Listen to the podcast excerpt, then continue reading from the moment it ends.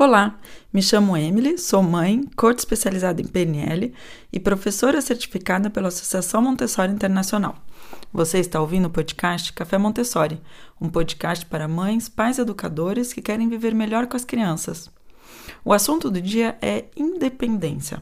Então, independência é um dos assuntos centrais da pedagogia Montessori, que inclusive acompanha a criança e acompanha a, o nosso acompanhamento do desenvolvimento da criança em todas as etapas é, da vida dela, até na etapa adulta ou na quando, quando a pessoa se torna é, é, com mais maior idade, né?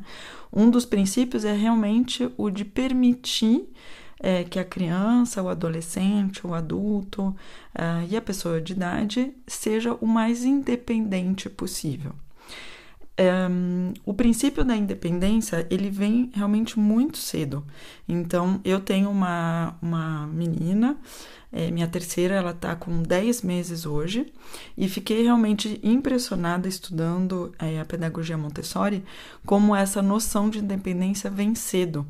E como ela é intimamente ligada com tanto a maneira que nós vemos as crianças e aquilo que nós, as capacidades que a gente vê nelas, mas também é, como nós podemos nos tornar como barreiras ou ser obstáculos ao desenvolvimento delas quando a gente não é, é, toma em conta essa noção de independência.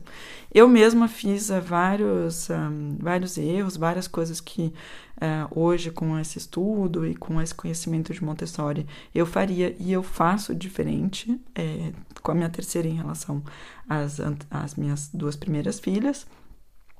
E uma delas é a questão da preparação do ambiente. Então, é, nós é, já conversamos no, no canal YouTube é, ou em outros episódios da ideia do é, ambiente preparado. O ambiente preparado é um ambiente que permite a criança, que autoriza a criança de fazer por ela mesma. E a gente vê hoje em dia, se a gente pensa em nossas casas, ou é, assim que a gente sai na rua, vai pegar um transporte público, entra numa loja, o mundo é feito para os adultos e pouco das crianças, das necessidades das crianças são tomadas em conta. Eu diria, inclusive, principalmente para crianças muito pequenas. A minha pequena, que tem 10 meses, assim que nós tivemos um período de férias, saímos de casa e chegamos num novo lugar. Existem coisas frágeis, é, coisas é, que são perigosas para ela, objetos pequenos que ela pode, colocar na boca. É, existem muitas coisas, ou escadas sem proteção, existem muitas coisas que não são adaptadas a ela, e a consequência é que, como adulto, ficamos atrás da criança e um, não deixamos essa liberdade de movimento. Claro que existe é, a questão da segurança, então esse é, vem em primeiro lugar. Mas quando estamos em casa ou quando estamos num ambiente que conseguimos preparar para as crianças, é muito interessante de passar um filtro no nosso ambiente e tentar reduzir ao máximo o número de barreiras que as crianças vão ter ao seu desenvolvimento. Então, eu sei aqui em casa, por exemplo, desde o nascimento delas, é, desde o nascimento dela, mudamos muita, muita coisa. Por exemplo, é, ela não tem parque, então ela é nós que nos viramos, entre aspas, como adultos e as irmãs maiores, para fazer uh, de maneira em que não tenha nada é, deixado fora do lugar, que ela possa, por exemplo, colocar na boca e ter uh, um acidente. É, eu coloquei um pequeno colchão na sala, no qual ela pode ir, assim que ela se sente um pouco cansada, ela pode ir é, e descansar.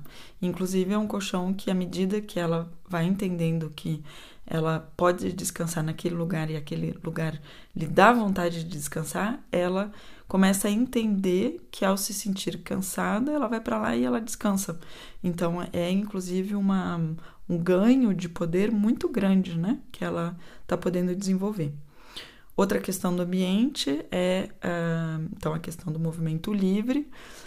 Um, tudo o que existe na sala e na cozinha, porque é uma sala e cozinha aberta, ela pode ir, ela pode pegar, ela pode mexer. É, não existem só coisas de plástico que são inquebráveis, é, que são protegidas, existem coisas que estão adaptadas para a idade dela, então copos pequenos, é, aqueles mais grossos que são mais difíceis de quebrar.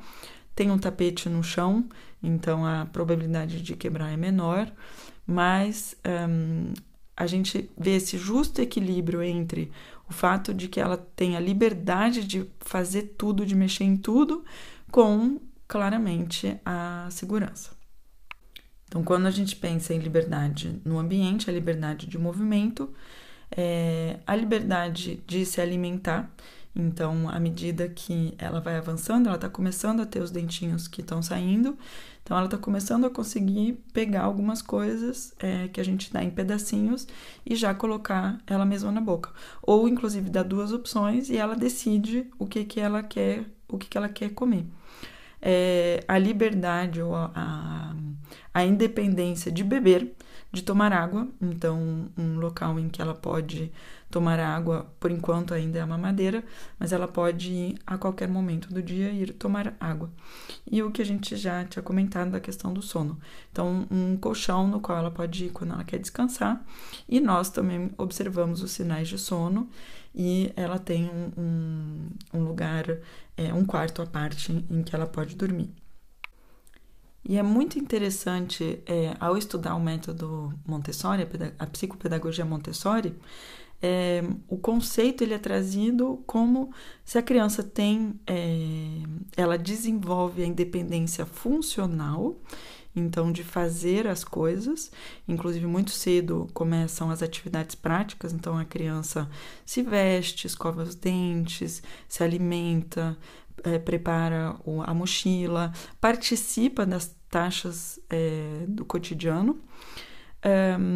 Mas e existe também a independência, digamos, psicológica, emocional. E ela é trazida na psicopedagogia Montessori como uma, uma habilidade que é desenvolvida como se fossem duas pernas que a criança vai desenvolvendo nessa primeira fase do desenvolvimento dela, que vai do zero, do zero aos três anos.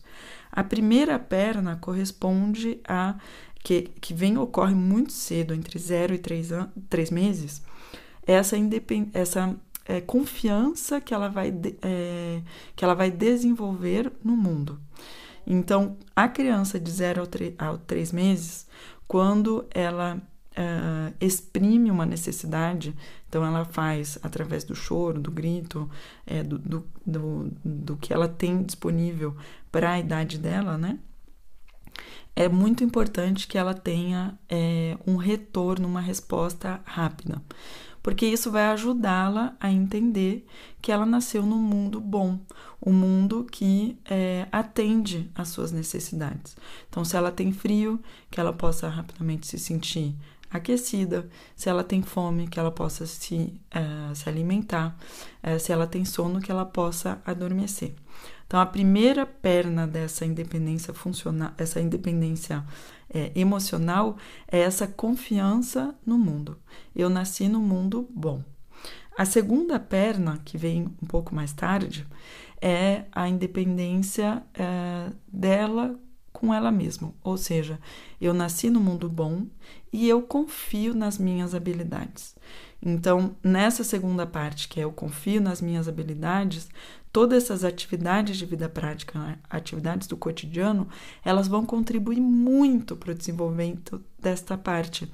Porque a criança, ao participar da, da comunidade familiar, ao participar do, da comunidade na qual ela está inserida e que ela mesma possa responder às suas próprias necessidades, faz com que ela reforce de uma maneira muito acentuada a confiança que ela tem nas suas próprias capacidades. E um, eu tenho frio, eu sei como me cobrir. É, eu tenho fome, eu sei como me, me alimentar. Eu sei como me organizar, como organizar a minha mochila, como organizar meu dia, como organizar meu quarto, é, como organizar. Agora, minhas filhas é, as duas outras estão maiores, já, já passaram dos seis anos, então elas organizam também as férias. O, o nível de complexidade ele varia conforme a idade, mas à medida quando a criança começa a desenvolver isso pequena, a gente vê que esse é, esse caminho natural do desenvolvimento ele é muito claro e ele é muito bonito e, uh, e é muito reconfortante para a criança. Bom, isso é o que eu queria trazer para você hoje. Espero que, seu episódio, que esse episódio uh, te trouxe elementos que uh, vão te ajudar ao acompanhamento das crianças no cotidiano.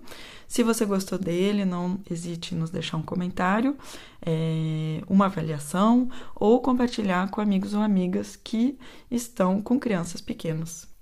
É isso aí. Até o próximo episódio.